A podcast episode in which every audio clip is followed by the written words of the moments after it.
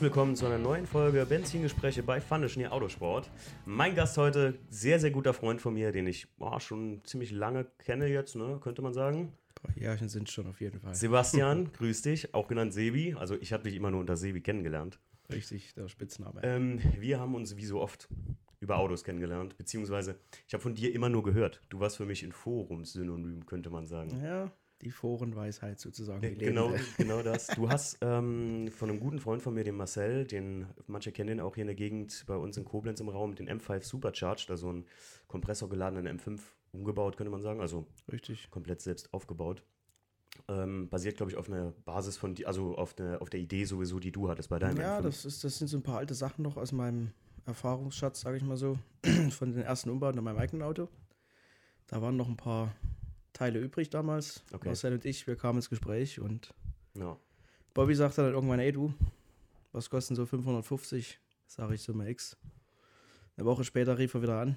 Du sag mal, was ist denn das? Machen wir noch Ladeluftkühler mit rein? Wie viel geht denn dann? Ich sag, naja, Ü600 gehen schon. Und dann, naja, ganz Wie spontane das, Idee. wie das halt so ist, ne? Genau, Wo- wie, da, wie das halt so ist. Man, man wird gierig, man wird gierig und zum Schluss hat man dann gesagt, unser Leistungsziel sind 600. Final abgegeben das Auto mit 669, also schon gut drüber und aktuell mit 705 zum Start in die nächste Saison. Da wisst ihr auch direkt, äh, wie der Sebi so drauf ist. Also, ähm, äh, der Sebi kommt aus, ich sage immer, der ferne Osten. Ne? Du bist aus Dresden.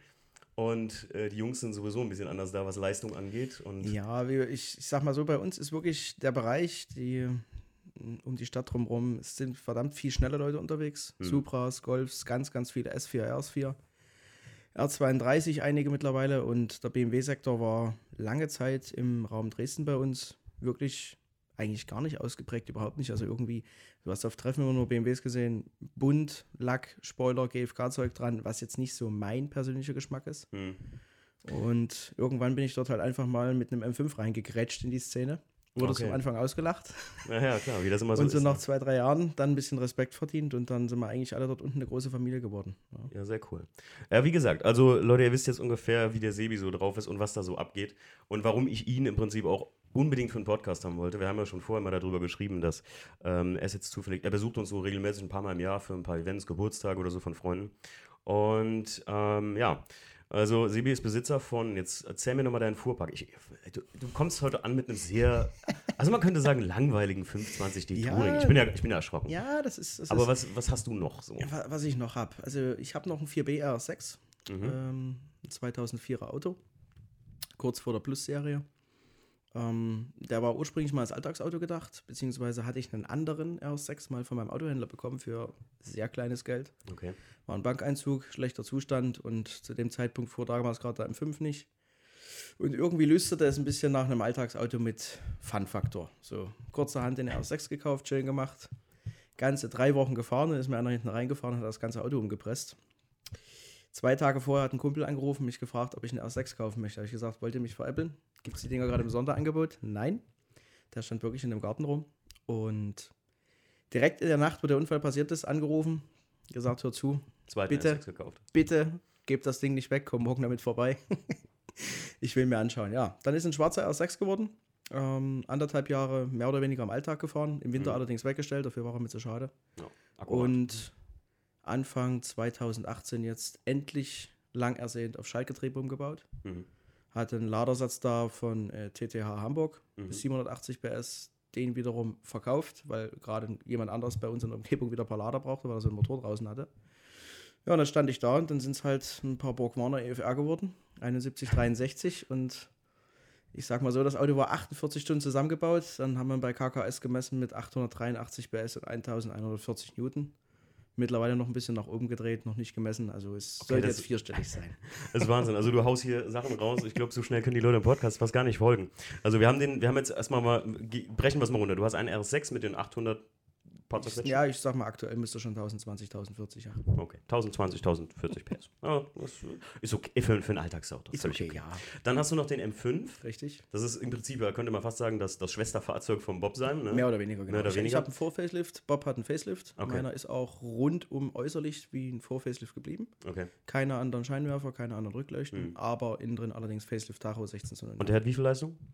Gemessen vor anderthalb Jahren 942. 942, auch akkurat. Und jetzt hast du einen dritten, das ist der 520 Touring. 320. 320, also Genau. 320 Touring. Super. Also PS, der hat auch. Äh, Der ist Vollserie. Voll hat eine wunderschöne Automatik drin, die Herrlich. einem auch wirklich das Leben schön schwer macht auf der Autobahn. das, ist, das ist also so zum Gemütlichen. Ne? Das ist, Nee, das ist, das ist wirklich wie ein Auto. wie lange bleibt das so, ist die Frage. Genau. Nee, das, das bleibt immer. Das bleibt definitiv. Nee, das ist, ich brauche ein Auto, was, was zuverlässig ist, was fährt. Klar, schon wieder jetzt gerade einen 3-Liter-Motor angeboten bekommen mit Sechsganggetriebe. Mhm. Da lockt natürlich schon wieder das Angebot. Ne?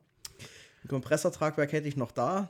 Rotrex ist schnell bestellt und dann sind wir schon wieder Ah. mitten im Vollumbau und das bleibt definitiv bei Ich- dem Teil diesmal aus. Ich wusste, dieser Podcast würde ausarten, Leute. Also stellt euch wirklich auf die gewohnte Stunde, äh, da müssen wir wahrscheinlich über expandieren hier. Das wird, das wird krass. ähm, nee, also wir haben die drei Autos auf jeden Fall und dann wisst ihr, wie gesagt, auch schon mal, was beim Sebi zu Hause da abgeht.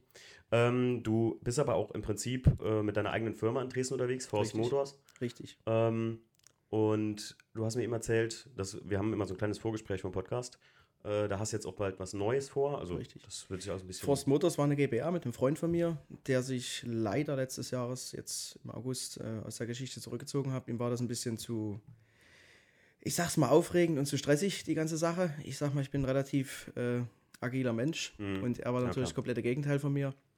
Wir haben uns im Guten getrennt, Mhm. haben die Firma jetzt geschlossen zum 31.01. und ab 1.02. ist das Ganze jetzt die 300 Dresden, Mhm. was hoffentlich dieses Jahr dann zur GmbH wird. Okay. Sach- bzw. Gegenstand der ganzen Firma bleibt nach wie vor das Schnellermachen von Autos, Okay. das Umbauen von Autos. Okay. Primär meine Sache sind Motoren und Getriebe, Mhm. beziehungsweise Turbopakete, Turbo-Nachrüstung, Kompressorumbauten. Was ja auch nicht so viele machen in Deutschland in meinen Augen. Es ne? ist, es, doch, es machen viele. Das, das, das, das Angebot ist groß. Ne? Jeder schreibt irgendwo Tuning dran, stellt ein Auto vor die Tür und sagt, ich mache jetzt ein Auto schneller. Der Punkt ist, funktioniert es danach auch? Ich habe jahrelang vor der Firma angefangen, eben an meinen Autos zu bauen und ich muss ehrlich sagen, durch einen M5 sind auch ein paar Motoren gewandert. Durch andere Projekte auch. Ich habe mir damals einen M3 mitbetreut, da haben wir auch in zwei Jahren drei Motoren gebraucht. Keine drei kapitalen Schäden, aber dreimal eine Kopfdichtung. Ja, und einmal ein Stegbrand am Zylinderkopf oben, damals noch im Original-Setup. Das braucht Erfahrung und vor allen Dingen viel, viel Gefühl und äh, noch mehr Ausdauer. Und ich sag mal so, wie gesagt, viele wollen oder sagen jetzt, wir machen Tuning von heute auf morgen. Klar, man kann irgendein Kit kaufen und das reinschrauben, aber ganz ehrlich, ich hatte bisher noch nicht einen einzigen Hersteller, der ein Kompressor-Kit oder Turbo-Kit verkauft, was man eingebaut hat, die mitgelieferte Software aufgespielt hat, losgefahren ist und gesagt hat, es ist von vorne bis hinten perfekt. Das gibt's auch Ja, nicht. das- Tuning, Tuning ist immer ein Kompromiss. Das müssen Leute erstmal wissen. Tuning ist ein Kompromiss. Mein Anspruch ist eben, dass man mit Autos, egal wie stark die modifiziert sind, sei es der R6 und der M5, ich bin mit beiden Autos in Urlaub gefahren. ne? Ich war mit dem R6 am Wörthersee unten und mit dem M5 mal hier die große Tour Tschechei und Österreich und Nordschleife unten. Mhm. Damals letztes Jahr, kannst du dich Ja, ja, daran erinnern? ja, da klar, war, ja, ne? kann ich mich dran erinnern. Ja. Und die Autos müssen das alles können. Da muss der Tempomat gehen, da muss die Sitzheizung gehen, die Klimaanlage muss funktionieren, das Auto muss bei 30 Grad funktionieren, das Auto muss aber, ich sag mal, auch bei 5 Grad Außentemperatur funktionieren. ja. Das ist mein eigener Anspruch, den ich habe. Es ist nicht immer leicht. Man muss irgendwo kleine Abstriche machen, sei es jetzt auch beim Spritverbrauch. Aber ganz ehrlich, ich sag mal, der M5 fährt im Schnitt auf der Autobahn mit 11 bis 12 Litern bei 140 bis Das ist- 170, was vollkommen okay ist für das Auto. Was willst du mehr, ne? Also, Und äh, im Audi bist du, wenn du 120, 130 fährst, sogar mit 10 Litern dabei. Das ist unglaublich gut dafür. Und die Autos sind eigentlich uneingeschränkt nutzbar. Das Einzige, womit man sich eben wirklich abfinden muss, ist, sage ich mal, eine ruppige Kupplung bei beiden. Das ist so. ja, ich, ich finde halt deine, deine Idee davon gut, dass äh, selbst wenn du Leistung hast, ähm, was ich wichtig finde, ist, dass es halt trotzdem alltagstauglich ist. Ja, es ist aber, das ist, das ist ganz ehrlich, das ist die Königsklasse. Ein Auto, ein Auto unter, unter Volllast schnell zu bekommen, ist, ist kein Problem. Das kriegen viele hin. Die Vollgasabstimmung bei so einem Auto, wenn man es jetzt mal ganz nüchtern betrachtet, sind drei, vier Stunden Prüfstand, dann hat man die Vollgaszeile durch, von 2000 bis Drehzahlbegrenzer. Die interessante Sache ist, wie springt das Auto im Kalten an, wie fährt das Auto im Teillast, wie funktioniert das ganze Auto in der Stadt, geht der Tempomat in dem Auto weiterhin und, und, und. Und dann noch dazu, wie zuverlässig ist das Ganze. Fliegt mir zehnmal im Jahr der Ladeluftschlauch ab, brauche ich so und so viel Motoren im Jahr oder fährt das einfach durch? Also im M5 bin ich jetzt insgesamt knapp 25.000 Kilometer auf einen Motor gefahren. Den habe ich irgendwann 2015 gebaut. Da war die Erfahrung bei Weitem noch nicht so wie heute. Okay. Und ähm, wäre dort nicht ein kleines Malheur mit einem Drosselklappenpotentiometer gewesen bei der Ah, das kenne ich, die Story kenne ja, ich. Ähm, sag ich mal, wäre der Motor jetzt auch noch unter uns. Es ist kein Kapitaler. Wir haben dort einen Kolbenschaden erlitten und eine kaputte Zylinderkopfdichtung auf einem Zylinder. Es ist alles wieder äh, rettbar, sage ich mal, mit moderatem Aufwand. Wenig Aufwand ist es nicht, aber moderat. Ähm, aber trotzdem hat das Auto 25.000 Kilometer auch Leerzeit überstanden. Das heißt, mal mager, mal zu fett. Ja. Und, und, und, und das muss man sagen, für den Innenzustand vom Motor würde ich definitiv sagen, der Umbau kann 40 bis 50 bis 60, je nach Benutzung, ob man mit Verstand fährt, wie man ihn pflegt, im Alltag standhalten. Und das ist schon meiner Meinung nach für die Leistung schon wirklich sehr, sehr gut. Auf jeden Fall imposant. Also, wenn, weißt du, wenn ich Stories von Autos jenseits der 1000 PS oder sagen wir mal so im, im 700, 800 PS Plus Bereich kenne, wenn ich Leute kenne, die sowas hatten oder von sowas gehört habe, dann waren das immer Dinge, die wirklich so Trailer-Bitches, wie man so schön sagt. Ne? Die kamen irgendwo hin auf ein Treffen, ähm, die sind vielleicht gerade so auf eigener Achse dahin rollen können und dann war meistens auch was. Asphaltfieber, der, der, der, das Standardbild, was du immer hast, wenn du die ganzen Jungs siehst mit ihren E46 M3 Kompressor umbauen ja, ja. und dann siehst du sie am Schluss, wenn du heimfährst, auf der Autobahn reihenweise an der Seite stehen, weil die Poliers abgesprungen sind oder irgendein Scheiß. Ne? Das, deswegen sage ich, die, die Königsklasse ist das wirklich ein Auto in den Leistungsregionen dann, okay, wir haben hier relativ starke Basismotoren. Der mhm. M5 hat 400, der R6 hat 450 in der Basis, das ist okay. Das ist was anderes, wie wenn ich mir einen 200 PS Golf GTI nehme oder, oder, oder. Es kommt halt immer sehr auf die Basis von dem Motor ja. an. Wie ist der Motor gebaut? Das kann man pauschal nirgendwo festlegen. Es gibt ja. Motoren, da geht unglaublich viel, bevor was auseinanderfliegt. Und es gibt Motoren, die musst du wirklich mit zwei Samthandschuhen anfassen. Ja. Das, ist, das ist ein Punkt, den kann man nicht kalkulieren. Da muss man entweder auf Erfahrungswerte, teils aus dem Internet, wobei das immer sehr vage ist. Ja, das, Wer kann dort was ich, genau sagen? Genau, richtig. Ja. Ich sag mal, über ein M5 E39 wird speziell gesagt, amerikanische Foren, die dort sehr, sehr viel Erfahrung haben, muss man wirklich so sagen. Die Amis mhm. bauen verdammt viel an den Dingern rum mit Kompressor. Auch Turbo-Umbauten schon gesehen, die aber nie funktioniert haben. Ich sehe es oft in Kalifornien, wenn ich da bin. Also der, der E39 M5 ist ja die Karre gerade da. Der wird, äh, in, also in den USA muss man wirklich sagen, das Auto ist dort unten mehr oder weniger der Rembrandt oder die Mona Lisa. Ja, ja, ja auf jeden ist Fall. Wirklich, es Hammer. ist zu Recht, zu Recht. Beliebter als ein E30 M3. Ja, ja Ohne Sch da, Leute, also E30 M3, ich meine in Deutschland preistechnisch kannst du nicht mehr kaufen, ist vorbei. Richtig.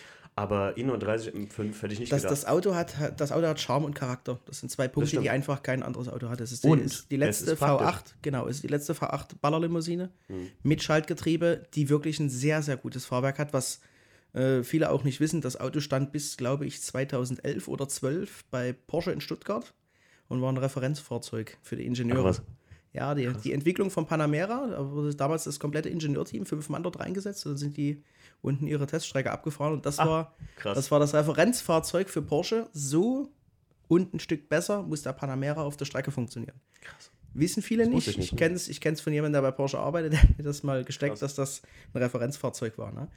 Und äh, zurück zum Thema Leistung nochmal die Amis behaupten halt felsenfest, der Motor fliegt irgendwo bei 600, 620, 630 auseinander.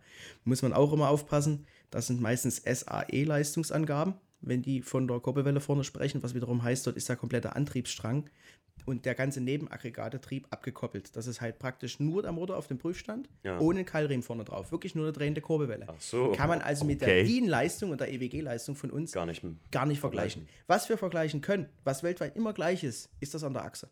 Radleistung.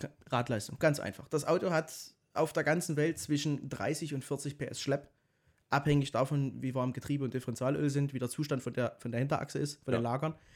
Ähm, und dort sagen die Amis alle bei 550, 580 am Rad scheiden sich die Geister. Wir fahren bei Marcel ähm, 37 Schlepp, also knappe 670 an der Achse. Das heißt, wir liegen mehr oder weniger 100 PS über dem amerikanischen Leumund, sage ich jetzt ja, mal, der das halt behauptet. Und das Auto hat jetzt bis jetzt 15.000 Kilometer überlebt. Jetzt werden vielleicht viele sagen, ja, 15.000, aber wenn Material zu schwach ist, fliegt so ein Motor in der ersten ja, Viertelstunde. Den kriege ich nicht auf dem Prüfstand klein, aber auf der Autobahn, wenn ich das erste Mal einen sechsten Gang ausdrehe, ja. liegt der in tausend Teilen auf der Autobahn rum. Ja, richtig. Ja? Ähm, du, genau dasselbe hatte ich ja zum Beispiel auch, als ich, ich viele wissen, ich habe einen Feiern 123D ähm, und ich hatte ja immer mehr gesagt, erst eigentlich, ich wollte nichts daran machen, weil ich so viele gruselige Sachen über den Motor gelesen hatte. Ich wusste das auch nicht beim Anfangskauf, weil das ist ja der erste B-Turbo gewesen, den BMW ja. gebaut hat, mit den Borg Warner ähm, noch. Und ähm, ich habe mir dann auch gesagt, weißt du was, ich probiere das einfach aus. Und guck mal, im, im Zwischenzeit habe ich natürlich mit Wasser, Methanol, Ladeluftkühler und den ganzen anderen Kram, den ich daran gemacht habe, plus eine eigene Revision mit Steuerkette selbst gemacht, habe ich so aus dem Ding, jetzt lass es mal, ich sage ja mal, ich will nicht lügen, aber so roundabout 300 bis 310 PS daraus gekitzelt, aus einem 2 Liter Biturbo Diesel. Richtig, ne? richtig. Und das finde ich halt geil, wenn du, wie du schon selber sagst, wenn man, wenn man das sich selbst aneignet, ein bisschen im Internet lesen ist okay, weil es gibt manche Leute, ich kenne so na, sechs, sieben Leute aus dem Einserforum, ne, so auch, die haben Ahnung. Der Rest kannst du in der Pfeife rauchen. Es ist aber für, für einen, der dort neu ist in dem ganzen Gebiet und sich belesen will, ist das eben schwierig. Wie filter ich das heraus? Ja, ja. Das, ist, das ist das Gleiche, wenn ein Kunde jetzt in eine Firma kommt und einen Umbau machen lassen möchte oder einfach nur eine Software. Wie weiß denn der Kunde, dass der dort an der richtigen Adresse ist? Ja, dass. Er, dass er in kompetenten Händen ist. Ne? Und kompetent ist ein verdammt breit gefächerter Begriff.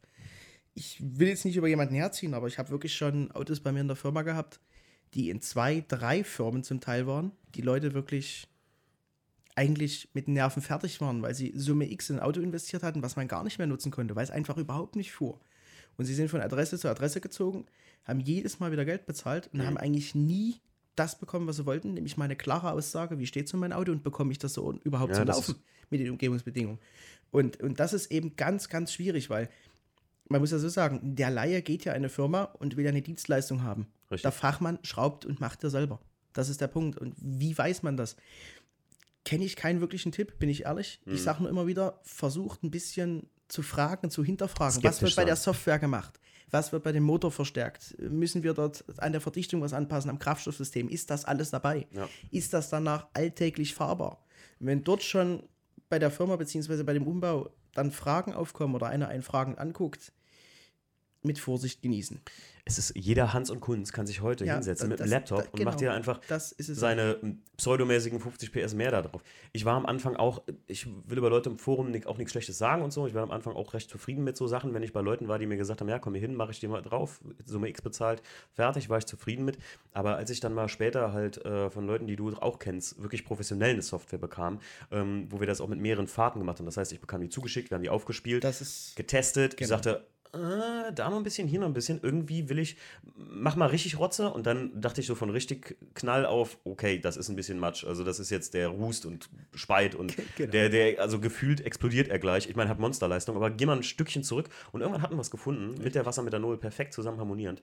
Und ist jetzt, pass auf, der lustige Fun-Fact, von dem ich dir erzählt habe. Sebi, der Bob hatte mir am Anfang immer viel von dir erzählt und ja, wir machen da Kompressorumbau. Und ich dachte so, ganz ehrlich, erster Gedanke, oh Gott, Bob, hör auf mit irgendeinem Forumsspinner. Ist mir scheißegal, wie der heißt, woher der kommt. Dieser Sebi. Ich habe wirklich ohne Spaß, kannst du ähm, äh, Stefan mal irgendwann fragen, da habe ich noch so gesagt, oh Gott, ob der Bob weiß, auf was er sich da einlässt. Hier kommt irgendein Vogel, holt sich ihm so ein Auto. Wahrscheinlich ist er danach geklaut. Das war mein erster Gedanke dir gegenüber. Muss ich ganz ehrlich sagen. Aber wir hatten uns ja dann im Prinzip äh, live das erste Mal auf dem Asphaltfieber getroffen. Schön mit 3,8 im Kessel. Und haben uns dann unterhalten. Und dann wusste ich auch direkt schnell, äh, wie du auch schon sagst, Fragen stellen. Ich habe so ein paar Sachen gefragt und, und wir haben uns einfach unterhalten. Und du merktest schon, okay, der Sibi hat Ahnung. Ihr werdet das ja selbst feststellen. Äh, wenn ihr jetzt einen Podcast hört, dann hättet ihr vielleicht vorher Frost Modus gesehen, hättet ihr gedacht, so, ja gut, wieder eine von den Firmen. Aber jetzt, wenn man, Man- mich reden hört, dann weiß man, brennst dafür. Fertig. Einfach, das ist der Ja, man, Punkt. man lernt halt nicht aus. Ne? Und mein, mein Credo war schon immer, an den eigenen Autos probieren, Mhm. wo, wo Grenzen sind, beziehungsweise wo Wissenslücken sind, um das dann nicht auf andere Kosten auszuleben. Bei dem M3 damals, was ich gesagt habe, die Motoren, die wir gebraucht haben, das war, das war ein sehr guter, ist noch ein sehr guter Kumpel von mir. Mhm. Wir haben damals einfach gesagt, hey du, wir wollen mal gucken, wir wollen die Szene ein bisschen aufmischen. Was wir auch geschafft haben mit dem Auto. Ich habe damals äh, ein VF-Engineering-Kit auf einen komplett originalen M3 E46 gebaut. Software da drauf gewirbelt, losgefahren. Natürlich kein Lambda gehuckt, nichts damals, grün hinter den Ohren. Das war 2012, würde ich jetzt sagen, also auch schon eine ganze Weile her. Mhm. Und haben den damals gemessen mit 612 PS und 640 Newtonmeter. War eine super Nummer. Auto hatte natürlich ein riesengroßes Loch zwischen 3.000 und 4.500 Umdrehungen. Da war Mhm.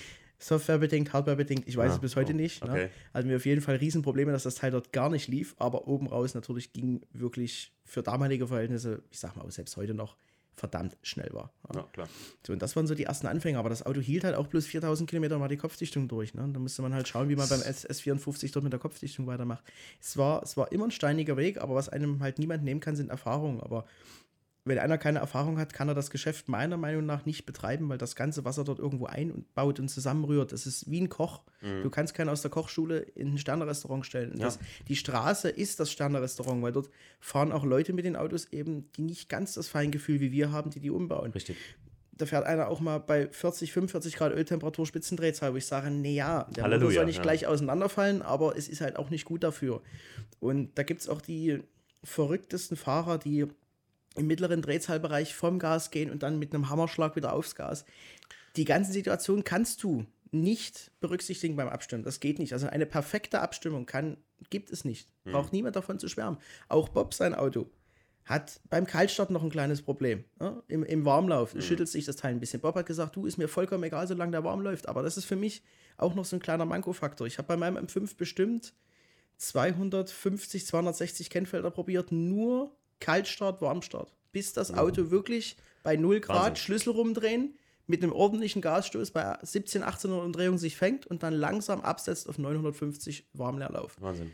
Und das, das sind halt Erfahrungswerte und auch das nur an dem Auto. Ne? Ich rede ja, jetzt wirklich nur von dem einen Auto und dem einen Motor. Krass. Deswegen, wenn jetzt ein Tuner in Anführungsstrichen sagt, ich kann alles, lügt er schon mal von vorne bis hinten, weil das geht nicht. Niemand weiß alles. Man kann sich auf eine Marke ein bisschen spezialisieren, man kann sich mit verschiedenen Motoren auseinandersetzen, verschiedenen freien Steuergeräten, die es heutzutage eben gibt. Hm. Das ist unser Riesenvorteil. Wir legen im Zeitalter, wo man fast alles online irgendwo bestellen kann. Wenn wir jetzt mal 20, 25 Jahre zurückdenken, gab es da gar nichts. Da war ein Turbolader noch ein heiliger Gral. Da wurde irgendein Porsche-Lader ja, genommen, ja. an 1.8T oder ein 2016 VVW dran geschraubt mit irgendeinem Krümmer.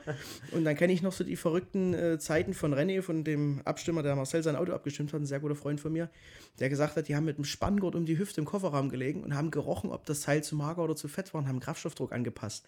Und da sind die auf einem Zweier-Golf damals eine Steuerung von einem Ford Sierra Cosworth Turbo gefahren das waren eben so die, die wirklich wilden frühen 90er. Ja, das kann man mit heute gar nicht mehr vergleichen. Ich bestelle heutzutage ein Motorsteuergerät, eine WEMS, eine EMU, hm. eine Max Eco, eine KDFI, kriege einen Plan dazu, klemm das Teil an, mache eine Breitbandsonnelampe da rein, genau, gebe ein paar Einspritzdüsengrößen ein, drehe einen Schlüssel rum und irgendwie läuft das Teil von alleine. Ja. Ja, das, das ist eben, es ist ein mega cooles Zeitalter, aber es zieht eben auch dunkle Seiten mit an und das sind eben die Leute, die das vielleicht gerne machen würden, aber denen die Erfahrung fehlt. Und ich sag mal so, ich schraube jetzt seitdem ich 17 bin an Autos rum. Hm. Ziemlich genau, wären es jetzt bald zwölf Jahre. Wollte ich auch noch fragen, wie lange, wann hast du angefangen? Mit 17? Genau, mit 17, also zwölf Jahre jetzt. Und wie gesagt, schon sehr, sehr viel auch kaputt gemacht. Ich habe das damals auch immer alles öffentlich gestellt in Foren.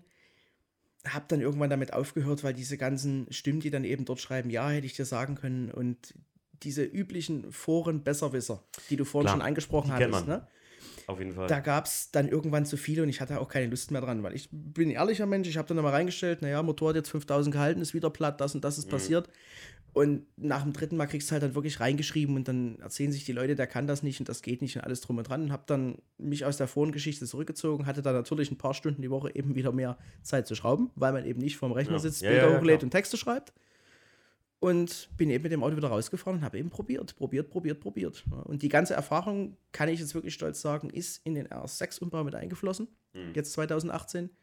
Ähm, ich hatte eingebrochenen Ventilfederteller die Saison, bin mit dem Auto, muss ich aber dazu sagen, 2018 16.000 Kilometer gefahren. Krass. Also das Teil war wirklich unterwegs. Ich war am Wörthersee, ich war sehr, sehr viel in Deutschland mit dem Auto unterwegs, auch sehr, sehr viele Vollgaskilometer und bis auf den gebrochenen Ventilfederteller, der leider natürlich ein chromes Ventil und einmal mhm. Motor auf, ja, Motor nochmal machen. Kenne ich auch die Story. Mit, mit, einem, mit, mit einem einzelnen neuen Kolben ähm, habe ich an dem Motor so nichts mehr verändert und das Teil ist jetzt mittlerweile schon wieder ähm, 8.000 oder 9.000 Kilometer im Einsatz, ne, der zweite Motor. Und es funktioniert alles. Ich bin mit dem Auto noch nicht einmal stehen geblieben, ist kein Ladeaufschlauch abgeflogen, kein Öl ausgelaufen, nichts. Das Auto ja, funktioniert wie original. Schön. Ne, mit der Leistung.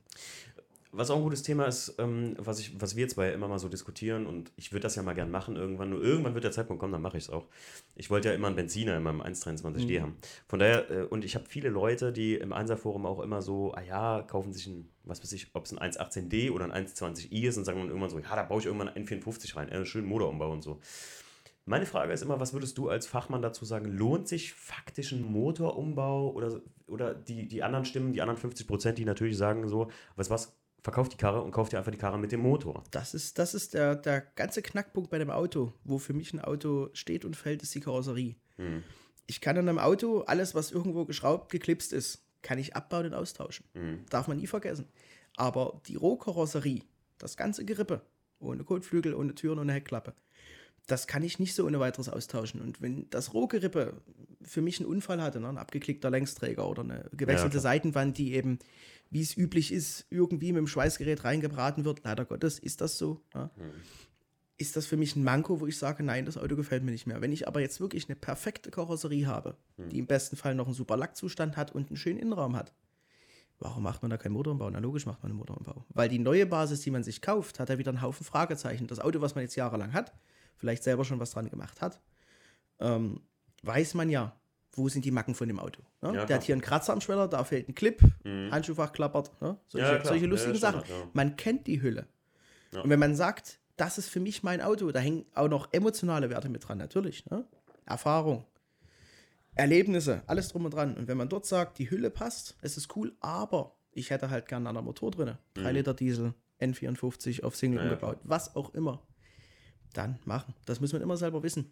Wie gesagt, wenn die Karosserie passt und man sagt, die Karosse ist cool, das Einzige, was mich an dem Auto stürzt, der Motor, würde ich auf keinen Fall ein Auto hergeben. Auf keinen Fall.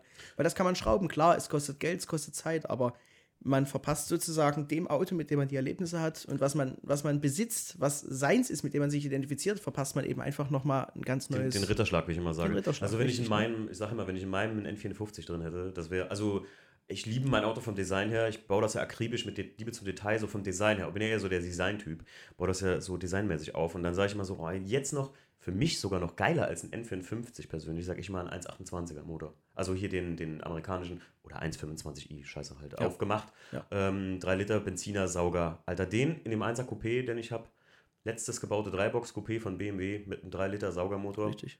Königsklasse. Also in meinen Augen, gut, die Autos sind ja auch richtig teuer am werden, gerade auch die Cabrios. Mhm. Ähm, das wäre immer so mein Ding gewesen. Irgendwann, irgendwann komme ich und dann sage ich, hier, pass auf, hast einen Koffer, da ist ein Betrag drin, los geht's. Also das Schöne ist, für den Motor gibt es schon wieder Kompressorhalteplatten. Ach, Also du ich lieber und ganz Scheiß. dabei. Was, was, was denkst du, was geht dann geiler? Ich meine, N54, da weiß ich, was man da Das rausholen ist, kann. das ist eine sehr gute Frage. Ich habe ja nun ein Turboauto und ein Kompressorauto mit ähnlichen Leistungsdaten. Ich meine, beide Autos wiegen definitiv über 1,8 Tonnen. Ein R6 habe ich noch nicht gewogen. Beim M5 sind es 1837 Kilo trocken, ohne Kraftstoff, ohne Mhm. alles. Ähm, das ist eine sehr große Geschmackssache. Ich persönlich bin ein ultimativer Kompressorfreund, weil die Leistungsentfaltung gleichmäßig auf Drehzahl sehr, sehr vehement ist und das Auto unglaublich agil ist. Es gibt diesen toten Punkt, dieses typische Turboloch, gibt es beim Kompressor nicht. Egal wann ich reintrete, der Motor quittiert das sofort mit einem Sprung nach vorne. Ja. Ähm, der R6 ist so richtig, wie soll man sich das vorstellen, wie mit dem Vorschlaghammer fahren. Du hast bis dreieinhalb nichts, also in Anführungsstrichen nichts. Ich würde mal sagen, das Auto hat trotzdem auf dem Prüfstand. Ich noch bin schon mitgefahren, also es- 250, 280 PS unten rum. Ja. Das ist mit Sicherheit schon noch, aber so ab dreieinhalb, wenn der dann wirklich seinen Ladedruck aufbaut, dann geht es wirklich richtig ab. Es fühlt sich für einen Beifahrer viel, viel vehementer an. Mhm. Viel eindrucksvoller wieder im 5, obwohl der M5 schneller war auf der Autobahn.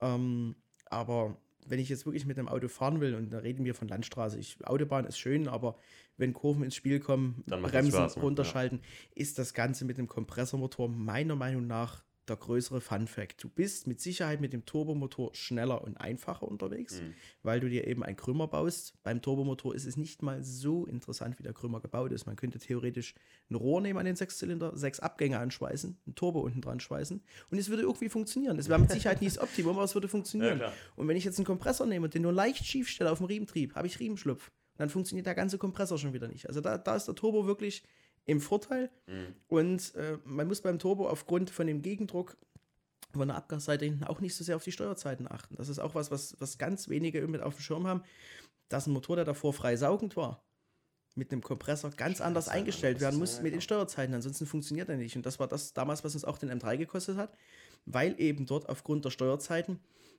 zum Beispiel ein Lambda-Wert gemessen wird, Mhm. wo du sagst, der Lambda-Wert ist plausibel, der Lambda-Wert ist gut, auch die Abgastemperatur passt, aber der Brennraum viel zu mager ist, Ja. weil das Auslassventil schon offen ist und das Einlassventil überschneiden Ja, auch klar. noch offen Oh, ist ja. und dort 0,5, 0,6 Bar Ladedruck reinpusten und die ganze Kraftstoffwolke, die du eigentlich im Brennraum haben willst, zum Zünden, Mhm. zur Hälfte schon in den Krümmer rausmarschiert. Na krass. So, und das, das, sind, das sind solche Fakten, das wissen ganz wenige Leute. Und das Oder ist jetzt nur, das ist ein ganz grober Anschnitt von dem Thema. Also das Thema Steuerzeiten ist Zu bei einem. Motorenbau eigentlich das, das, das, das absolute A und O für Leistung. Mhm. Denn wie, was wir haben wollen, ist ja Mitteldruck. Wir wollen eine maximale Gasmenge im Zylinder haben, die Mhm. wir dann irgendwann zum richtigen Zeitpunkt zünden. Und die bestimmen eigentlich nur die Steuerzeiten an dem Motor. Die Einlasskanäle und die Auslasskanäle und die Ventilgrößen sind noch so ein paar kleine Goodies dazu, aber wenn die Tür nicht zum richtigen Moment auf und zugemacht wird, Dann- funktioniert der ganze Motor nicht. Richtig. Und da bist du, wie gesagt, mit dem Turbo ähm, im Vorteil, weil meistens, meistens äh, das Gleichgewicht aus Abgasgegendruck und Ladedruck besteht. Meistens. Ja, das ist jetzt sehr, sehr pauschal gesagt. Kenner wissen, dass das ein Riesenunterschied immer noch ist auf die einzelnen Anwendungen und, und, und. Aber meistens der Gegendruck eben den Ladedruck aufhebt. Und das bedeutet wiederum, die Saugersteuerzeiten oder die Steuerzeiten überhaupt von dem Motor sind nicht ganz so essentiell wichtig wie beim Kompressormotor. Deswegen funktioniert ein Turbomotor, VR6 etc. pp., wo man ja wirklich hinten einen Lader dran schraubt, irgendeine Ansaugbrücke, paar Einspritzdüsen, bisschen Druck drauf und das Ding fährt schneller. Beim Kompressormotor meistens nicht so richtig der Fall. Deswegen, wer, wer kennt schon schnell einen Kompressor in Deutschland? Müssen wir ehrlich mal sagen. Ich meine, gut, es ist ja auch nicht so, dass Kompressor bis auf Mercedes oder so, die ich jetzt kannte, die sowas mal serienmäßig gebaut haben, ne, dass das jetzt Richtig. irgendwie ein großes Ding, Ding hier gewesen wäre. Richtig. Ich weiß, ich kenne es vom äh, Mini John Cooper Works, von dem, von dem ersten R53, der rauskam. Genau. Das- ich fand die Akustik geil. Die Akustik ist mega, Alter, das ist, aber, das ist aber ein Schraubenlader, das ist ein sogenannter Roots-Lader, Okay. der eben wie zwei solche. Ah, die, diese zwei Schnecken, ja, Genau, ja, diese ich, zwei Schnecken. Man stellt sich jetzt eine Spirelli vor genau, ja. und die Spirellis drehen gegeneinander Ja. gesehen und verdichten die Luft. Richtig. Das macht dieses coole Geräusch. Der Lader hat aber auch einen Nachteil. Er hat eine enorm hohe Schleppleistung. Okay. Er macht verdammt heiße Ladeluft Ja. und ihm geht meistens oben raus die Puste aus. Den Vorteil, stimmt, den er das hat, stimmt. er hat einen äh, sehr agilen Antritt. Das heißt, der Lader macht meistens im unteren Drehzahlbereich schon den Spitzenladedruck. Mhm. Das heißt, wir gehen bei 2.500 bis 3.000 voll ans Gas, haben unsere 0,5 Bar. Er baut vielleicht oben raus noch bis 0,6, 0,7 auf, wenn er das überhaupt Mhm. macht. Bei dem äh, Radialverdichter, wie wir es bei Marcel seinem M5 fahren, wie ich es bei mir fahre, Ja. ist das eigentlich nur ein riemengetriebener Turbo. Umso mehr Ja, ja, klar. Drehzahl ich gebe, umso mehr Ladedruck habe ich. Sieht man auch an der Optik im Prinzip, ne? Das Richtig, genau, sieht man an der Optik. Ja. Das ist natürlich ist wieder eine ganz andere Charakteristik. Der Lader ist viel effizienter, Hm. macht viel, viel kältere Ladeluft, hat aber eben seine Spitzendrücke, Spitzenluftmasse, Hm. Spitzenleistung ganz nah am Drehzahlbegrenzer. Wer aber so ein Auto mal gefahren ist, wo wirklich alles sehr gut gemacht ist, perfekt, wie gesagt, gibt es nicht, aber sehr gut gemacht ist, wird merken, dass das einen unglaublichen Spaß hat, ähm, wenn man einen Motor dreht und der Richtung Drehzahlbegrenzer immer, immer brutaler, böser und wilder wird. Ja, klar. Fährt sich im, ich bin ja mit Marcel sogar schon gefahren. Es fährt sich faktisch fast wie ein Sauger, das muss man sagen. Ähm, gut, wir machen an der Stelle mal eine kleine Pause. Wir haben gleich noch zwei andere Themen, wie ich gesagt hatte. Mein Favoritenthema, der Unterschied zwischen Ost und West. Ne, Ich will hier nichts spalten, aber was Autos angeht, gibt es da tatsächlich noch große Unterschiede, wenn du mich fragst. Und dann reden wir nach der Pause darüber mal weiter und wir sehen uns gleich wieder.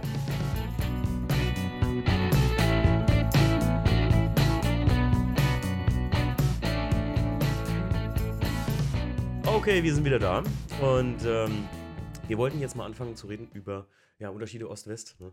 Ich finde ja, also alles, was ich so gesehen habe an Typen, die irgendwie was halt im ehemaligen, oder halt, sagen wir mal einfach Leipzig, Dresden, Sachsen, der Gegend machen, hier die Jungs von XS, Felgentilt, die sitzen ja da alle so. Also. Felgentilt, soweit ich weiß, auch, ne? Felgentilt ist, also Felgen-Outlet ist Meißen, das ist Ja, richtig, ist auch nicht weit von 15, hier, ne? 20 Kilometer von Es Dresden. ist, warum um konzentriert sich das so bei euch? Warum, ist, äh, warum sind da so viele, in meinen Weil- Augen, bis auf, sagen wir mal, bei uns jetzt, muss sagen, Sydney und JP jetzt vielleicht, die man nennen könnte, wo, wo so bahnbrechende Ideen, wo ich immer sage, wo Trends gesetzt werden. Also ich meine, ganz ehrlich, die, die Felgentilt-Jungs, da habe ich größten Respekt vor. XS, die Veranstaltung. Also ich war ähm, ja mal auf, in, in Long Beach, zufälligerweise zu der Zeit gewesen und war auf der XS California, ne? das ist äh, äh, XSLA, so. Und alleine in Berlin hast du ja auch schon gesagt, die ähm, Classic oder was? In Dresden fand die Classic statt und die Dresden XS ist die in Classic, genau, Berlin ist richtig. nochmal extra, äh, wo ich ja auf jeden Fall dieses Jahr äh, auf vorbeikommen würde, wenn, wenn, wenn was ist. Warum ist das so bei euch? Woher kommt das, Sebi? Ich, ich kann es dir nicht sagen. Es sind einfach, bei uns sitzen ganz, ganz viele Tüftler, auch Bastler in dem Sinne, Ja. was die Autos angeht. Bei uns machst du aus wenig, versuchst du viel zu machen. Es wird sehr, sehr viel geschraubt bei uns. Also das ist bei uns mega, mega Ja. dicht, die ganze Szene. Ähm, ist mit Sicherheit hier drüben nicht so. Ich kenne hier auch nicht ganz so viele Leute, obwohl Nee. ich auch in den ganzen VW, Audi, BMW-Bereichen unterwegs bin. Mhm. Japan-Sachen jetzt wirklich nicht so. Aber bei uns ist einfach, in jeder zweiten Garage steht irgendein Auto, wo irgendeiner was baut. Ob das jetzt erstmal gut ist oder schlecht ist, sei völlig dahingestellt. Aber die Szene bei uns ist riesig. Ja. Die Szene hängt sehr gut zusammen, muss ich sagen. Also Das es gibt, kein, gibt keinen so wirklich gehassten in der ganzen Szene, den man nicht sehen kann. Ich war zu einer Ausfahrt eingeladen, ähm, Richtung Brandenburg hoch letztes Jahr, von eigentlich einer VW-Audi-Gruppe, von der Turbobande Ost. Und da saßen wir abends in einem Restaurant wirklich mit 70 Leuten. Das muss Ja, man krass. sich mal überlegen. Ne? Da waren 70 Leute mit, ich glaube, knapp 50 oder 45 Autos dort vor Ort. Irgendwann Ende Oktober. Und das ist eben eine coole Geschichte. Da fährt man dann noch auf den Parkplatz, wo, ein- wo, ein- wo ein Treffen ist. Ich, äh, ich glaube, das war in Spremberg. Und das ist einfach zusammengehören. Da, da guckt man einen nicht dumm an. Da ist, bei uns ist das Ganze noch ein bisschen entspannter. Klar gibt es ein paar schwarze Schafe. Aber was in der Szene halt wirklich leider Gottes immer weiter abbaut, ist, dass man irgendwo, ich sag mal, den klassischen Daumen bekommt.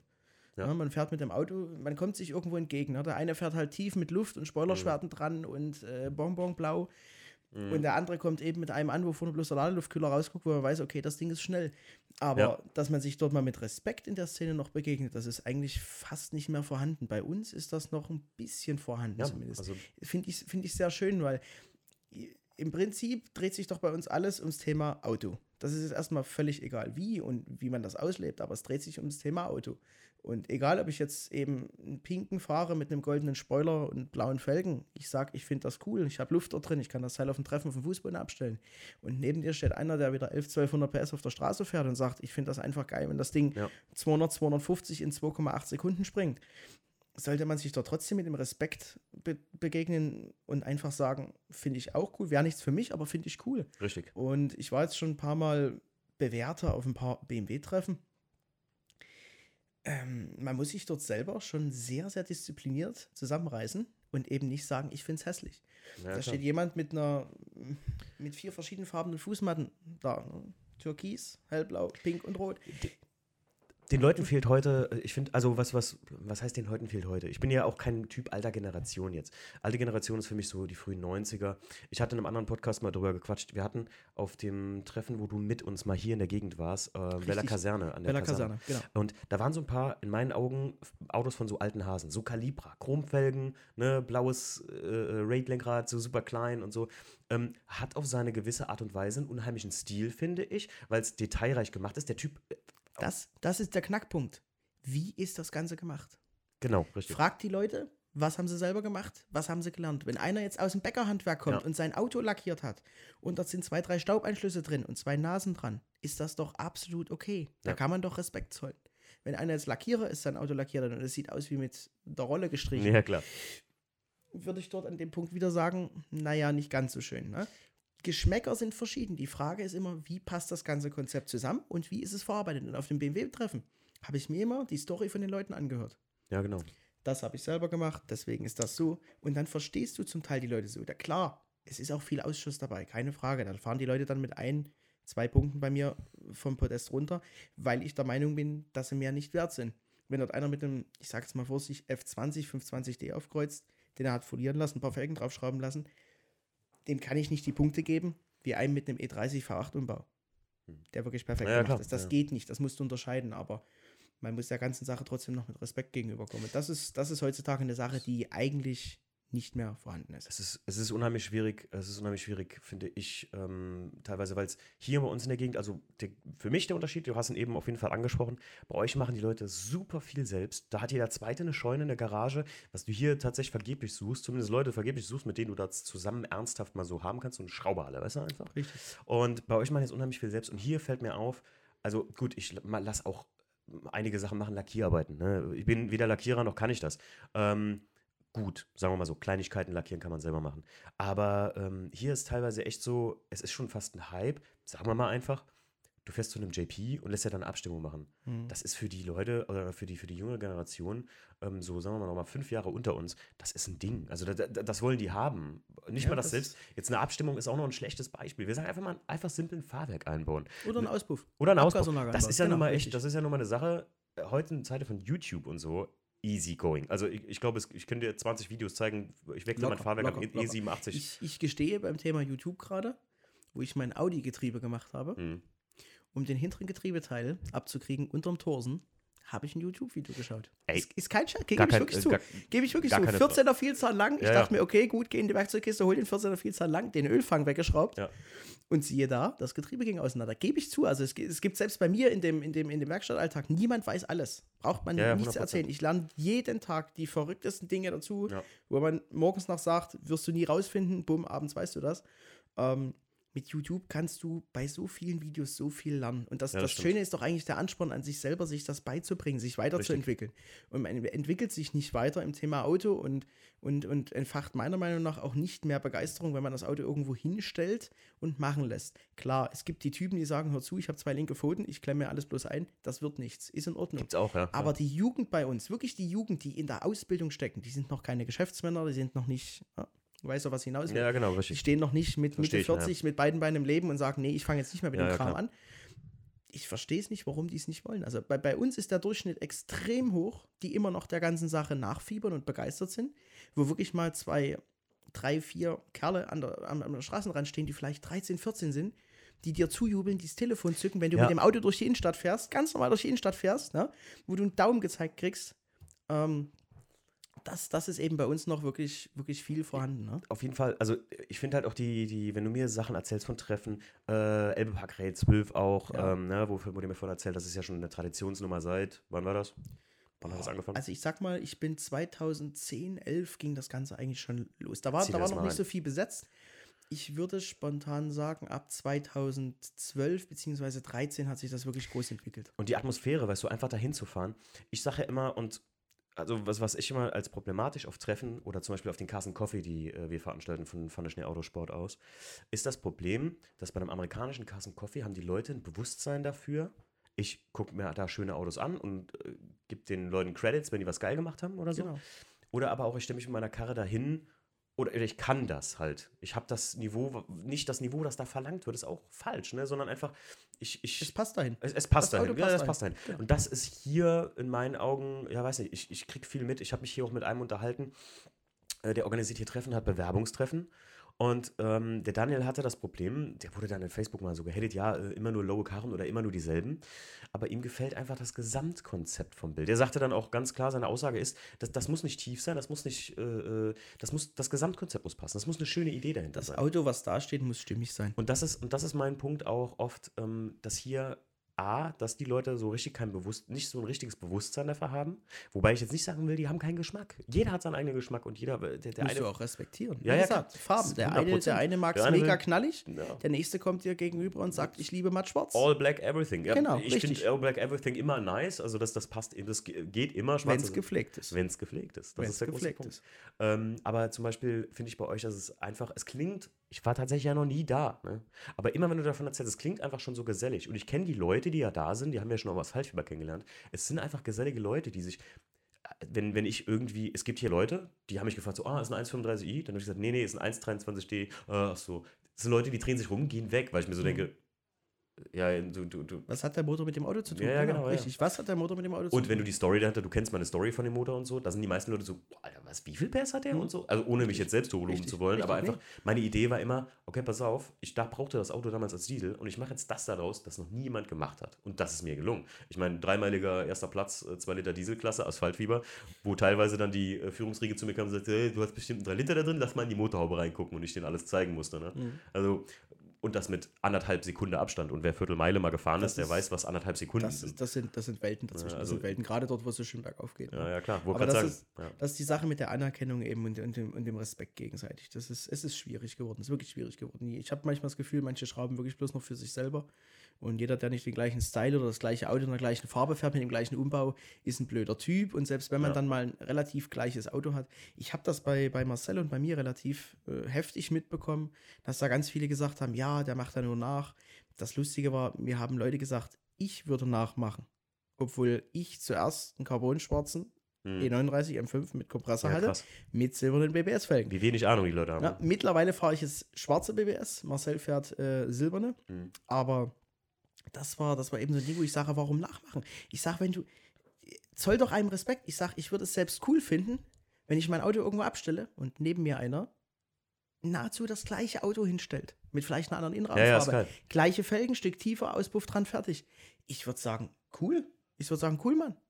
Warum? Warum klar. hast du das so gebaut? Ich würde ihn direkt fragen, aber würde er bestimmt sagen, nee, ich möchte es halt dezent. Und so kommt man doch ins Gespräch.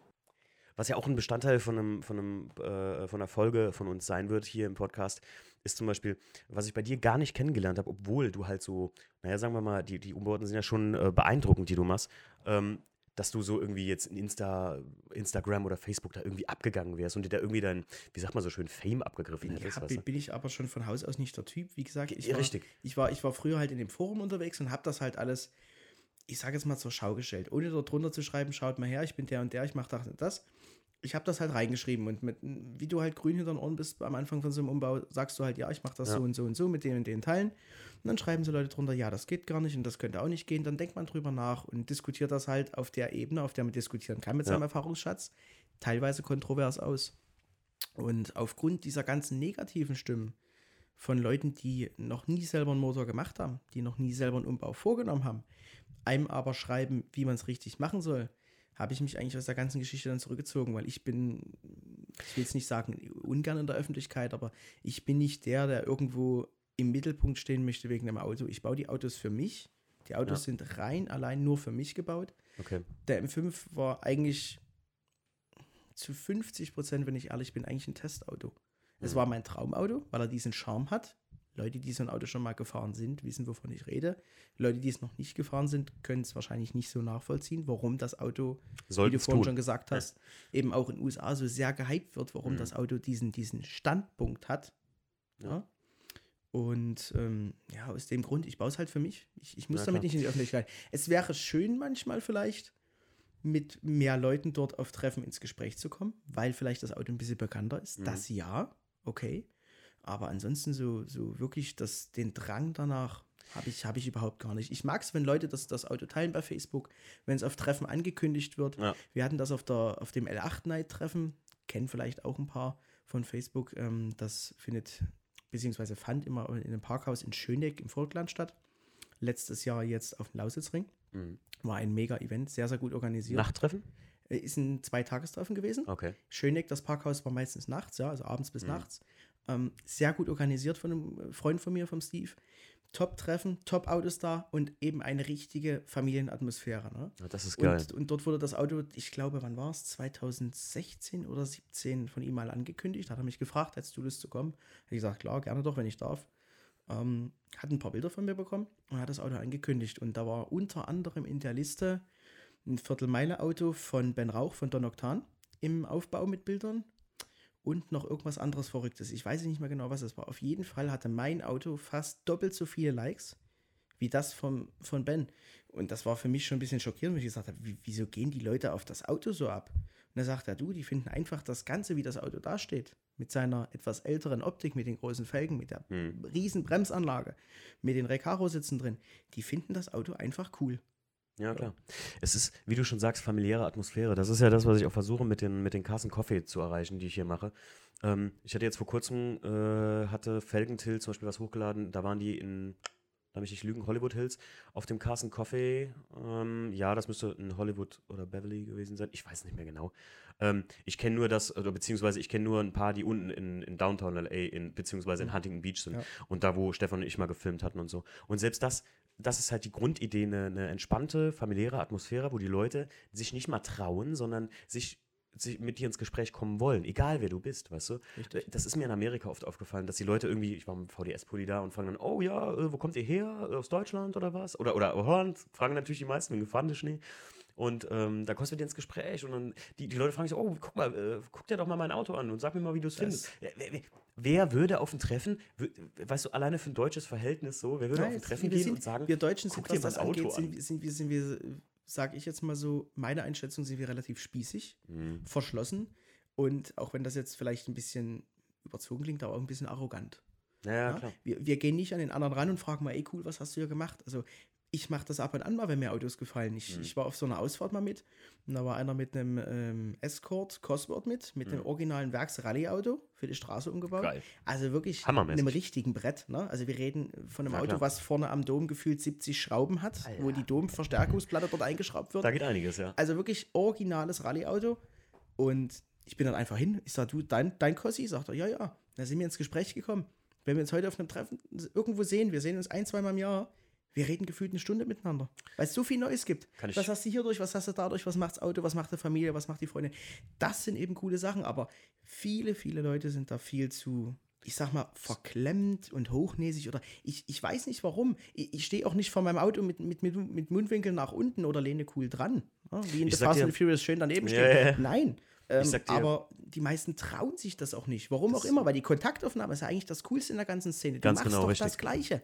die Leute, die Leute haben das Problem, Sebi, die, ähm, also das ist mir schon aufgefallen, ähm, dass teilweise denen es reicht, wenn die eine Instagram-Page für ihr eigenes Auto, eine Facebook-Seite für ihr eigenes Auto haben und dann, ähm, jetzt Marcel zum Beispiel hat ja, oder der Bob hat ja auch eine eigene Facebook-Instagram-Seite äh, für sein Auto, aber gut, das eher aus dem Grund, weil er einfach Privatfotografie macht und das Auto das, und das trennen möchte. Das ist halt so synthetisch geworden hier bei uns. Äh, äh, heißt im Westen? Ich empfinde es einfach anders bei euch. Jedes Mal, wenn du mir davon erzählst, dann denke ich mir immer, warum gibt es das hier nicht? Und ich versuche es einfach so massiv mit dem Carson Coffee zu etablieren, mhm. was gut ankommt bei den Leuten auch momentan noch.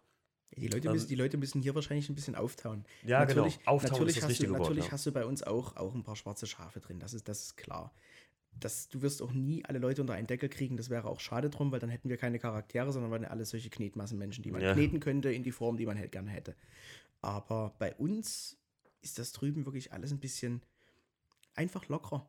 Mhm. Einfach mhm. wirklich lockerer. Ja. Du fährst auf ein Treffen und stellst, ich sage jetzt mal wirklich, dein RS6 neben einen Zweier Golf. Und der R6-Fahrer guckt nicht dumm in den Zweier Golf rein, weil das in Anführungsstrichen die Grundkarosse vielleicht bloß 500 Euro kostet mhm. und ein Grund R6 10.000 ja, abgerockter. Sondern da kommt man viel eher ins Gespräch bei uns. Wir sind, wir sind einfach würde ich jetzt mal vorsichtig von uns behaupten, da drüben, auch wenn ich dort nicht geboren bin, aber wir sind aufgeschlossener. Ja. Das ist das Thema. Wir sind ein bisschen aufgeschlossener, was die Gemeinschaft angeht. Warum auch immer das so ist. Ich finde es schade, dass es hier drüben so ist, wie du es mir erzählst. Wirklich ja, schade. Ja. Also es ist, äh, ich, ich sage, es ist mein Eindruck. Ne? Ich, ich kann das, ich, es gibt auch viele Leute hier gerade, die ich jetzt so kennengelernt habe, wenn ich mich mit denen näher beschäftigt habe und gesagt, ey, komm mal Kassen Kaffee vorbei. Es gibt viele, die, die sehen sich auch danach und die, die machen das, also die, die sind auch auf Treffen. Die Weller Kaserne ist zum Beispiel ein sehr geiles, so, so heimliches Treffen. Gibt es einige, ne? Aber die, sagen wir mal, die große Masse, das, das, also ich wenn du erzählst, dann kenne ich das hier leider nicht so. Hm. Das ist der Punkt. Also nicht, ich will jetzt nicht gesagt haben, dass es jetzt hier alle Arschlöcher sind. nee, das, wie gesagt, ja, nicht alle über den Kamm scheren, auch nee, nicht nee, falsch nee. verstehen. Das definitiv nicht. Äh, jeder hat seinen eigenen Charakter, aber die Grundstimmung bei den ganzen Treffengeschichten, hm. egal wie spontan sie sind, egal wie groß sie und geplant sie sind, ist bei uns definitiv ein bisschen familiär. familiär Einfach richtig, familiärer, ja. wärmer. Ja, man, man, kommt schneller ins Gespräch. Vielleicht, vielleicht sollten wir einen Meet Me in the Middle Carson Coffee machen und dann treffen wir uns in Thüringen einfach. Äh, Obermehler ist ja schön, ne, wo es Asphalt für Eisenach. Ober, Obermehler ist relativ Und dann treffen wir uns mal mit, mit 50 mal 50 Autos aus Ost und West und dann machen wir mal ein bisschen was für die Zusammenkunft und für Völkerverständigung hier. Das wäre doch mal eine, das, das mal eine schöne das wär, Idee. Das wäre mal eine Maßnahme, die man oh je, jetzt habe ich schon wieder. Ich habe tausend Projekte, das ist jetzt äh, 1001. Oh Gott, es wird, es wird dramatisch dieses Jahr, sage ich euch, Leute. Allein Racism. Wirst du eigentlich dieses Jahr auf der Racism sein? Ja. Ja? Also dann werden wir uns sehen. 18 habe ich ja wirklich durchgearbeitet wegen Firma, das war ganz schön stressig ja, ich weiß, Zeit, ich weiß. aber ich habe mir jetzt für 19 wirklich fest vorgenommen, wenn man schon seine 70, 75 Stunden die Woche manchmal schafft, dass mir zumindest dann, wenn Saison ist, jetzt, jetzt im Winter gar nicht, jetzt bin ich ehrlich gesagt, ich hasse den Winter. Es ist zwar eine schöne Schrauberzeit, aber irgendwie Mich macht's du, gehst, auch du gehst im Dunkeln auf Arbeit, du kommst im Dunkeln wieder nach Hause. Ähm, du hast eigentlich nur als Ziel vor Augen, dass Ende März ja, ja, 90 Prozent fertig dastehen von dem, die du fertig haben willst. Dafür gibst du alle, gebe ich alles, geben viele anderen alles und ähm, ja, wir hoffen halt, dass die Saison es macht einen lustlos. Also ganz ehrlich, ja, ist, so. ich, ich gucke ab und zu mal in der Garage vorbei beim Einser und schaue mir nochmal genau. an, mache so ein kleines bisschen was. Jetzt letztens den Innenraum noch ein bisschen neu aufgestaltet. Aber es ist einfach, du, du, du verlierst die Lust einfach daran, ja. so irgendwie. Jetzt in dem, in dem Wetter. Ähm, Racism wirst du selber mit dem Auto da sein, also wirst du bewerben. Auf jeden Fall. Application. Jeden Fall, ja. werde ich, ich bin auch am überlegen, das mal zu machen. Ähm, jetzt äh, kommt ja beim Einser einiges neu. Sebi hat mir heute ein nettes kleines Präsent mitgebracht. Ähm, neues Fahrwerk kommt rein und äh, dann werden wir mal gucken, ob ich. Obwohl die Racism, muss ich ja auch sagen, es ist ja auch keine reine Tiefveranstaltung. Ne? Nein, also die, die Jungs sagen ja auch das ganz ist, klar. Das ist ein äh, Racism ist eigentlich ein klarer Mix aus allem. Es gibt ein paar Autos, die eben wirklich so auf, auf Stands oder wie man das nennt, dort eben Ja, ja, da stehen. Tief, Fitment, also Räder schleifen fast im Radka- Radkasten bei fast abgelegt.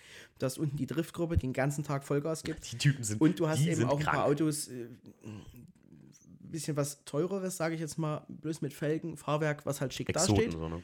Ein paar Exoten hast du und dann hast du eben auch ein paar Autos, die wirklich auf schnell umgebaut sind. Also dort hast du alles. Aber wieder das Thema östlich gelegen. Es ist alles verdammt familiär, auch in Polen. Aber- also du, du fährst mit den Autos durch die Innenstadt, die Leute bleiben stehen, lächeln dich an, winken zum Teil.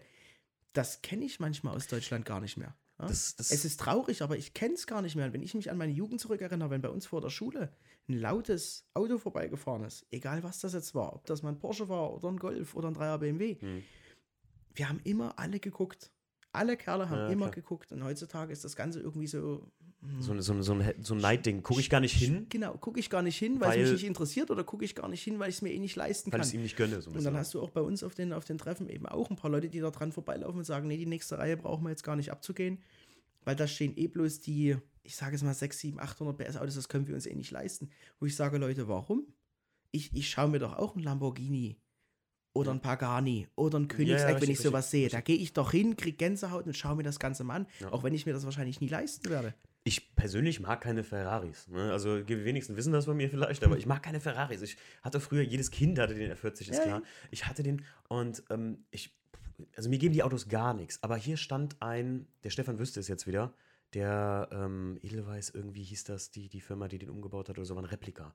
So ein Mhm. r- super teures Ding. Ich weiß es echt nicht mehr. Aber das Ding hat mich trotzdem fasziniert. Ich gucke es mir trotzdem gerne an. Das Obwohl ich ich einfach, also neulich, Einfach, einfach nur mal anschauen, mal, rein, ich- mal reingucken und Neulich hat mich jemand gefragt, so, aber wenn irgendwie, da ging es um eine Frage hier, ähm, äh, wer mag Ferraris und nicht? Facebook, hier so ein äh, Instagram, so eine, so, eine, so eine Bewertung. Und dann ist ein Kumpel von mir gewesen, der schrieb mir dann zurück so, äh, äh, ach, du würdest doch trotzdem Ferrari fahren, wenn ich dir einen fürs Wochenende hinstellen würde. Da sage ich, ganz ehrlich, ja, um gesagt zu haben, ich bin mal Ferrari gefahren, ja, aber ansonsten wird es Das mich also super überhaupt nicht das, reizen. das ist, ja, das ist, das habe ich ein bisschen mit Porsche. Ähm, Werde ich jetzt vielleicht einige auf den Schlips treten, aber ja, mir, ich Porsche. Porsche ist für mich so ein Auto, das, das schreit zumindest bei uns in den Kreisen immer so fürchterlich nach Geld. Ich habe mir jetzt einen Porsche gekauft, guck her, ich bin Jetzt jemand. bin ich so. Dann das nächste Thema ist, ich liebe Autos mit Emotionen. Ich habe jetzt einen ganz, ganz skurrilen Vergleich, aber ein Golf 3 VR6 Kompressor mit dem alten Ruflader Ja, ja, ja, ja. im Gegensatz zu einem 997 MK1 Turbo. Da würde jetzt jeder davor stehen und sofort mit den Porsche-Schlüssel aus der Hand reißen. Aber so ein 997 MK1 im Werkszustand, Automatik, ist einfach ein unglaublich steriles Auto. Da passiert nichts, mit dem du nicht rechnest. Da knarzt keine Türfortleitung, da macht kein Plop-Plop von hinten aus dem Auspuff, da ist kein übertriebener Lärm im Innenraum. Mhm. Ja, es ist, ich sage immer vorsichtig, das sterile, rasende Arztzimmer. Es ist, es ist wunderschön schnell, es ist Okay, alles deutsch geil. und perfekt, aber es hat halt keine Emotionen. Ist in dem, typisch in, deutsch, in, ne? dem Dreier Golf, du stehst schon an der Kreuzung, da sägt gleich der Leerlauf, der Kompressor fitschelt von vorne ein bisschen mit. Das zieht ein bisschen an der Lenkung, du musst schalten, das Auto zuckt ein bisschen, erst ab drei geht's richtig los. Das sind so Sachen, das sind Emotionen. Mhm. Und da ziehe ich, wenn ich am Wochenende Spaß haben will, so ein Auto, auch wenn es viel langsamer ist, viel klappriger ist, würde ich das Auto vorziehen, weil ich dort drinnen sitze und die ganze Zeit lächeln muss, weil das Auto so herrlich unperfekt ist. Ja, die Ansicht verstehe ich auf jeden Fall. Ja? Also keine Frage. Und das, das ist das Thema. das Porsche ist ein mega hochentwickeltes, tolles Auto. Ein GT3 RS ist für mich ein Auto, das schaue ich nur an, ab, ab dem 996. Ja, obwohl eigentlich ab dem 997 eher. 996 gefiel mir jetzt nicht so mit den Spiegeleiern vorne, aber das sind Autos, da, laufe ich drum herum, kriege Gänsehaut und sage, Gott, ist das eine Waffe. Ich würde aber nie, selbst wenn ich das Geld hätte, das für so ein Auto ausgeben. Dann lieber ein Ferrari, weil dort klappert die Verkleidung, Ah. dort klingt der Motor wirklich nach Mord und Totschlag, wenn du ich, ihn ich mag diese, ich, ich mag diese, ich mag ja genau das, was du jetzt gesagt hast, Ja? was nichts für dich ist, diese sterile Perfektion, das bei Das Porsche. ist halt deutsch. Das ist, das ja. du, aber das ist immer wieder das Gleiche. Es gibt entweder den Porsche-Typ oder den Ferrari-Typ. Du absolut, kannst das auf, du absolut. kannst das auf ja, jeden kannst nicht vergleichen, ja, das, ja. Es gibt immer wieder, Jean-Pierre Krämer hat es auch gesagt, es gibt den Ferrari-Typ und den Porsche-Typ und er ist ein Porsche-Typ. Und Ja, ja, klar. das ist, wie gesagt, jedem seine Sache. Ne? Aber ich, ich, ich mag Autos mit Emotionen. Bei mir muss ein Auto auch ein kleines bisschen eine Prise unperfekt sein, damit es sympathisch wird. Guter Vergleich, 997 Turbo, leicht umgebaut gegen den Nissan GTR, auch so mit, ich sag mal, mit ein paar Mods, Downpipes, Lader etc., so um die 700 PS, beide zwischen 600 und 700 PS. Der GTR ist das viel ehrlichere Auto. Der GTR schmeißt dir Steine in den Radkasten, die hörst du, die hörst du im Porsche schon gar nicht, weil es so gut gedämmt ist. Ja, der GTR hat mal mit dem Getriebe, du stehst an der Kreuzung, auf einmal hörst du von hinten kurz die, die, die Pumpe, dann klackt es kurz im Auto, es rüttelt kurz, dann blinkt dann hat er den ersten Gang eingelegt. Das hat er halt vergessen beim Anhalten. Das macht das Auto einmal am Tag. Das ist mega sympathisch. Ne? Der, der Perfektionist würde drin sitzen und würde sagen, was ist denn das für ein Mist? Ja, Warum ja, macht klar, denn das ja. Auto das? Warum funktioniert die Getriebesteuerung Ja. nicht auf den Punkt? Du sitzt aber drin, lächelst und sagst, ach mein Kleiner, haben wir dann Also Gang hat er schon wieder den Standard. Ja? Und das, das sind so, so die zwei Welten, die eben aufeinander prallen. Muss Mhm. jeder selber wissen, in welcher Welt er sich wohler fühlt. Aber man sollte, um das objektiv betrachten zu können, beides schon gefahren sein. Absolut. Ich, Absolut, ich, durfte, ich durfte es Gott sei Dank schon, weil wir Kunden hatten mit solchen Autos. Und ich muss ehrlich sagen, was mich bisher wirklich am stärksten beeindruckt hat von der, von der, vom Feedback, von der Echtheit vom Fahren, war wirklich der GTA. Weil das Okay, Auto halt krass. wirklich sehr grob ist. Ja. Den bin ich auch schon gefahren. Es ist, es ist halt sehr grob. Aber ich sag dazu, mit den originalen 485 oder 460 PS, was sie haben, ist es jetzt nicht der Hit. Der, den wir hatten, hatte 850. Das ist dann schon wirklich gefahren. Das war schon wirklich Autofahren. Das war auch echt grob. Zweiter, dritter Gang, wie es sich Ja, dort nach, nach vorne katapultiert. Es ist ein Auto mit Emotionen. Und das kann man, das, das beim Porsche musst du da von den Emotionen ein bisschen Abstand nehmen, weil er zu, zu perfekt entwickelt wurde. Also der GTR, den bin ich auch schon selber hier aus dem Ort. Ist, ähm, ich, vielleicht kennst du den äh, Typ auch Partsbox, beziehungsweise ähm, der ist der Hauptlieferant für HKS-Teile für so Asiaten Mhm. hier bei uns in der Gegend, der äh, Brand. Und der ist ein sehr lockerer Typ, Brite, ne? Und der hat hier von Cusco einen umgebauten GTR in, in der Garage stehen. Der hat mir den mal hier äh, zu so einer Winterzeit im Dezember, da war hier Weihnachtsmarkt bei uns im Ort, äh, hat er mir das Ding mal in die Hand gedrückt und gesagt, oh, fahr doch mal eine Runde. Und da bin ich damit mit, mit meiner äh, äh, Frau eine Runde gefahren. Und ich muss dir sagen, das Ding war halt, das haut dich aus den Socken. Es gibt bei mir in Instagram äh, ein Vorher-Nachher-Bild, wo man sieht, wie sehr ich in mir selbst schreie, als dieses Ja. Ding da auf einmal den Ladedruck anlegt.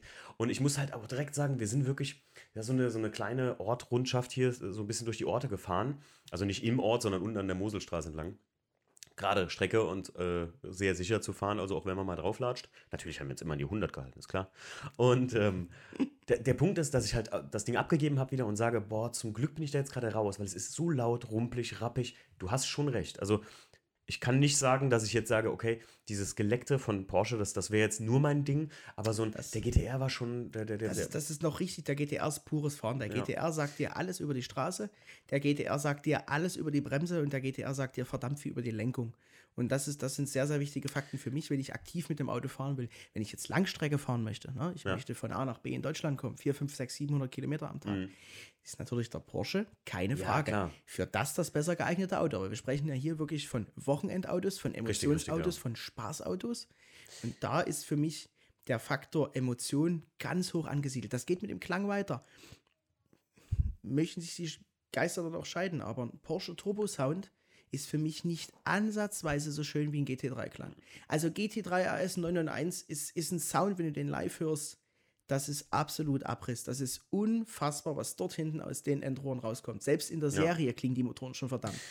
Und das kannst du, wie gesagt, mit dem Turbo nicht vergleichen. Turbo drehst du zwischen 5 und 7 und der klingt irgendwie immer so leicht scherbelnd, blechernd, monoton. Ja, Wenn du klar. natürlich dort dann eine offene Ansaugung verbaust, Schubumlaufventil Ja, klar, jetzt mal Serie. Wir reden von- wir reden cool, von wir Serie. reden halt wirklich jetzt von einem richtigen Serien. Ich finde, das verloren zum Beispiel haben alle amerikanischen Muscle Cars. Du weißt ja, ich bin regelmäßig in Kalifornien und ich leih mir dann immer irgendwie was. Und ich bin da auch schon ganz alte Schlitten gefahren. Also zwei, drei. Ich bin den alten Camaro SS gefahren da. Mhm. Also ein 77er. Ich weiß es nicht mehr genau, aber die schön. Und auch vom Carsten Coffee da. Und äh, das ist natürlich, ich mag dieses, was ich an den Autos einfach mag, ist dieses. Ich weiß überhaupt nicht, wohin mit meiner Kraft. Dieses, dieses Genau, Gefühl, was genau. diese Autos Dieses dir vermitteln, dieses, äh, Digga, egal was du jetzt hier mit dem, mit dem Pedal machst, ich zerreiß dir hier jetzt gleich die, die Hütte ab. Und immer wenn ich mir dann zum Beispiel halt als Leihwagen einen Camaro SS von 2018, den hatte ich als letztes geliehen habe, das Ding ist ein M3. Also das Ja, Ding ist ein M3, das ist Die Autos, die Autos werden perfekter und steriler. Ja. Das Einzige, was den Amis halt drüben noch bleibt, ist zum Großteil jetzt eine Handschaltung. Ja, ja, klar. Und Autos eben Motor vorne, Antrieb hinten. Der einzige Hersteller, der das hingekriegt hat, für mich fast zu behalten, ist ein Challenger. Also hier Dodge mit dem Challenger. Ja. Das Ding, Alter, also das, das vermittelt ja alleine vom Sound her noch, wenn du einen Hemi hast, vermittelt das vom Sound noch. Mein Freund. Ich bin rau. Hier- Ja, ich, bin, ich bin rauer Bruder, ich bin keine sterile hier, hier genau. ist nicht, hier ist nicht, hier hört freundlich auf, einfach. Und ne? was, wo man aber sagen muss, Ford hat sich eben mega weiterentwickelt. Die 17er, Mega 16er, 17er, geil. 18er Mustangs sind halt wirklich Autos geworden, wo du als Europäer einsteigst. Absolut. Mit deinem hohen Qualitätsanspruch dich reinsetzt. Und gerade wenn du jetzt einen Shelby GT350 hast, mit den Ja. Recaro sitzen, mit diesem wunderschönen weißen Ballschallknauf. Und du, du Und fragst dich, warum soll ich eigentlich einen M4 kaufen, meine Freunde? Richtig. Und das, hier das, ist ist, das geiler. ist, wenn, wenn man jetzt das aus rein emotionaler Sicht äh, betrachtet, klingt für mich ein M4 und auch die F10 M5 und die F90 jetzt die aktuellen aufgrund ihrer Zylinderzusammenfassung wie irgendwelche Elefanten im Wie Dschungel. Rasenmäher Ja, teilweise. nee, Ja, Elefanten es- im Dschungel, das trifft ganz gut, die rühren schön rum, aber es, es kommt halt, es kommen halt keine Emotionen mehr auf. Und wenn ich davor einen E92 M3 nehme, wie das Teil auf Drehzahl gebellt hat, du hast einen Endschalldämpfer dran geschraubt und da war eigentlich Abriss, da brauchtest du davor nicht mal die Katz wegmachen oder irgendwas Mhm. anderes.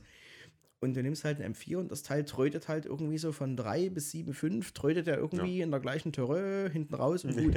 es, es ist nicht mehr das, was es mal war. Nee. Klar, es hat ein mega Ansprechverhalten dadurch. Es hat, es hat unglaublichen Punch durch die, durch die zwei Lader. Das Auto funktioniert perfekt, aber ich Die würde Emotion Shel ist halt weg. Shelby GT350, ganz ehrlich, gegenüber einem originalen M4 würde ich 100 Mal vorziehen. Das nicht wegen dem Preis oder wegen der Optik. Wir stellen einfach jetzt mal nur die Emotionen, die ich auf dem Fahrersitz Dann habe, hast du absolut recht. Ja, da würde äh, ich, also nach, nach vorne und dann ist das für mich das bessere Auto. Und Mustang ist noch nicht mal so meine, meine Prämisse jetzt im amerikanischen Muscle Car Sektor. Ich bin halt ein riesen Challenger-Fan. das ein richtiges Muscle Car ist er ja eigentlich auch nicht. Der, der Mustang ist ja ein bisschen so der Athlet, der immer irgendwo so dazwischen Ja, ja, ja, rumgeschwommen so ist.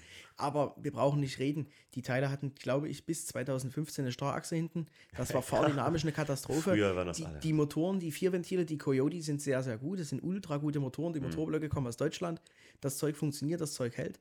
Aber erst so eigentlich, ich glaube, ab Modelljahr 16 müsste es gewesen sein, wo dann die Einzelradaufhängung rauskam. Ab dort war für mich ein Mustang Mustang. Ab dort war es ein Ja. Auto, wo ich mir vorstellen könnte, Im neuen Zeitalter angekommen. Ne? genau, das mal zu kaufen. Ja. Stimmt. Gut, oh, wir haben jetzt echt, guck mal, Sebi, ja, wir haben schon eine Stunde gequatscht, aber wir kommen auf von Meine 100 ins 1000. Ich Ja. würde fast vorschlagen, wenn ich das nächste Mal in Dresden bin bei dir, dann, ähm, dann werden wir nochmal eine zweite Folge aufnehmen. Sehr gerne wir, wir, also, ich, wir können noch einen ganzen Tag weitermachen, aber wir haben heute noch ein bisschen was vor. Ähm, gut, damit schließen wir von hier. Ich sage auf Wiedersehen. So. Sebi, das war mir eine Ehre, dich da zu haben. Vielen, vielen Dank. schön. Gerne wieder. Und äh, ja, wenn ihr irgendwelche Fragen an Sebi habt, ich kann das gerne weiterleiten. Oder aber auch, äh, ihr könnt den, du hast eine eigene Website, ne? Ich bin gerade am Website erstellen. Also, ja. okay. Die könnt ihr dann, ich werde die in die Kommentare einfügen, dann kann Genau. man gerne Ansonsten Anfragen stellen, was auch immer man Instagram bin ich auch unterwegs. Instagram bist du da auch du auch unterwegs. Vollgas stimmt. unter. Alles klar. Auf Wiedersehen. Ciao. Bis dann. Tschüss.